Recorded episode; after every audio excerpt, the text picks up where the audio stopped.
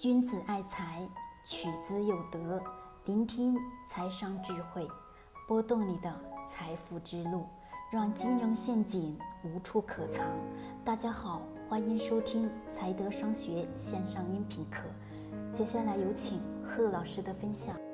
好嘞，各位晚上好。那我们今天跟大家去聊聊咱们的现金流量表。前两天跟大家去讲了资产负债表以及资产的利润表。那么现金流表呢，是分为三个部分。哪三个部分呢？第一是经营，第二投资，第三筹资。因为所代表的是企业在经营过程当中，以及它投资活动以及它筹资活动当中。的相互关联性。那么我们重要的关注一点是在企业的经营活动所产生的现金流的净额的变化，这个是非常重要的。因为我们买股票可以把它称之为是购买的是一项你所非常看好的生意，其实本质购买上市公司的股票，它也就是一项好的生意。因为这项好的生意呢，它能给你带来现金流，并且是源源不断的现金流。所以说我们在购买上市公司的股票的同时，也是可以把它。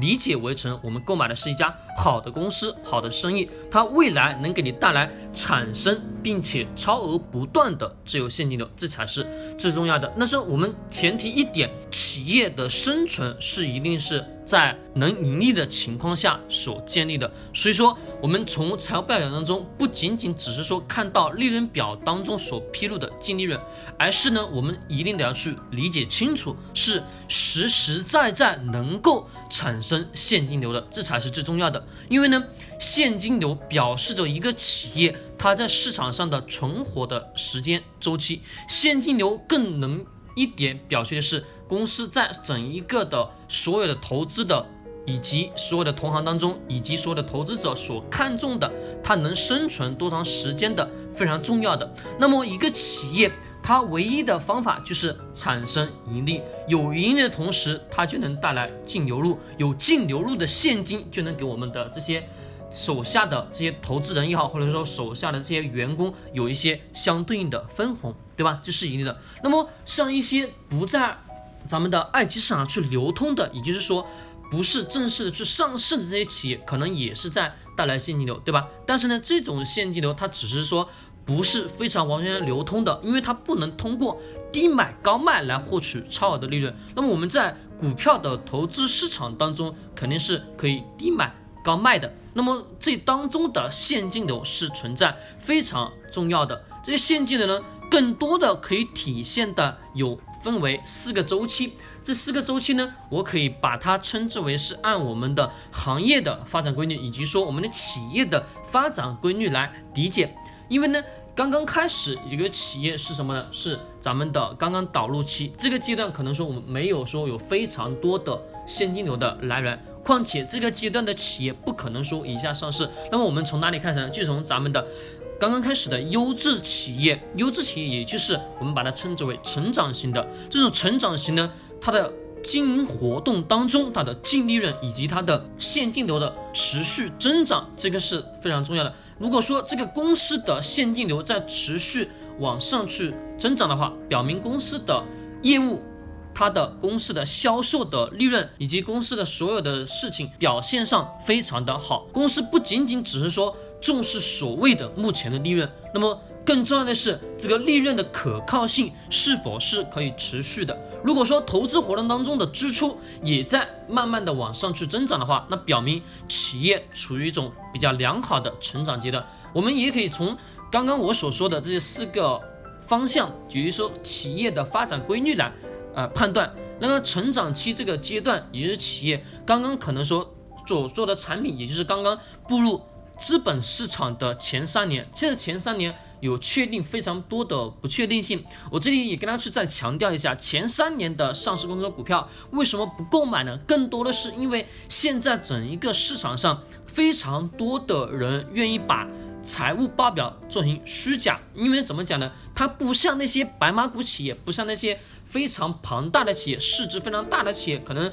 做一次的这个财务造假要花费的成本，其实成本并不是很高，而是有很多的眼睛盯着这家公司。比如说，如果说茅台的净利润或者说它的现金流做一次作假的话，财务报表做一次假，那么可能非常非常多的这些关于投资人就会有开始。一些相对应的投诉了，那这个肯定是不可能的，对吧？他如果造一次假的成本，相对应的他的成本要高的非常多。那么普通的这些小的企业想要进入资本市场的这些企业，可能所造假的成本其实也就不高。那么这个时候，我们更多的是要去关注这个企业的现金流所处在的位置，那么它对于未来的发展前景，以及它这个现金流，还有它等等的系列的这些现金流。那么我接下来再说两种，一种是呢所谓的预付款，预付款的增长。预付款跟咱们这个应付应应付款、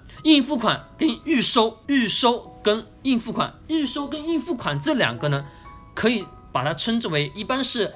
长期的借债。如果说是短期的，短期可能说公司是用来进行公司的一些简单的或者给。呃，等等的一系列资金周转，那么普遍的，如果说是长期的这种借债的增加的话，表明公司对于未来的上下游产业的什么把控能力，我们把它称之为把控能力，也可以把它称之为一种竞争能力。这种竞争能力呢，是在中上下游的这种竞争能力在提高，因为有这种长期借款的存在，可能拿着这个钱去做相对应的投资。投资所带来的回报肯定是要比这个从银行贷款出来这个利息利率要高，那表明公司呢在整一个市场上的这种竞争能力是非常强的，它的投资能力也是非常强的。那么这是一种，也就是刚刚所讲的四种发展趋势当中出的初的导入阶段是不算的，对吧？那是成长阶段。那么成长阶段再到一个是什么呢？就是我们的成熟阶段。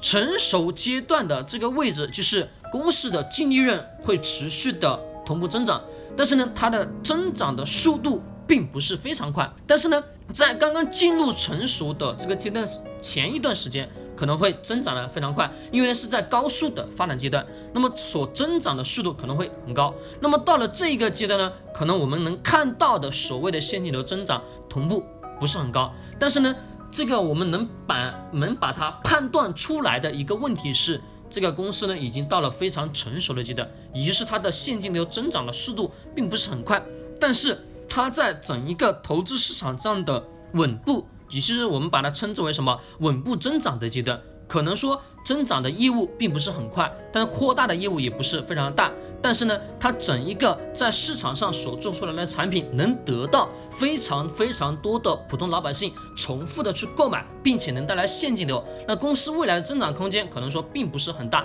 但是呢，它能稳步的增长，对于普通投资者来说也是一种非常好的投资机遇。可能在整一个投资市场上，我们很多人对于一些市值非常大的公司就不会说过于太的关注，因为什么？因为它的市值过于太大的同时，也表明这个公司。大部分的，并且达到百分之九十以上的概率就已经到达了什么成熟的阶段？这个成熟阶段发展的空间并不是非常大，而且增速的速度也是呢相对来说比较缓慢的阶段。那么这是咱们的成熟阶段。到最后呢，其实按我们的行业发展规律，也就是夕阳的，就是哀退期。这个哀退期呢，就表明这个公司的利净利润。啊，现金流是慢慢的有往下滑，或者说产生一些负亏损的这些阶段。那么公司的周期性就是进入了一个比较低谷的阶期。那公司处于一种夕阳的产业。那么夕阳的产业在整一个行业发展过程当中，它的挣钱能力肯定就是没有像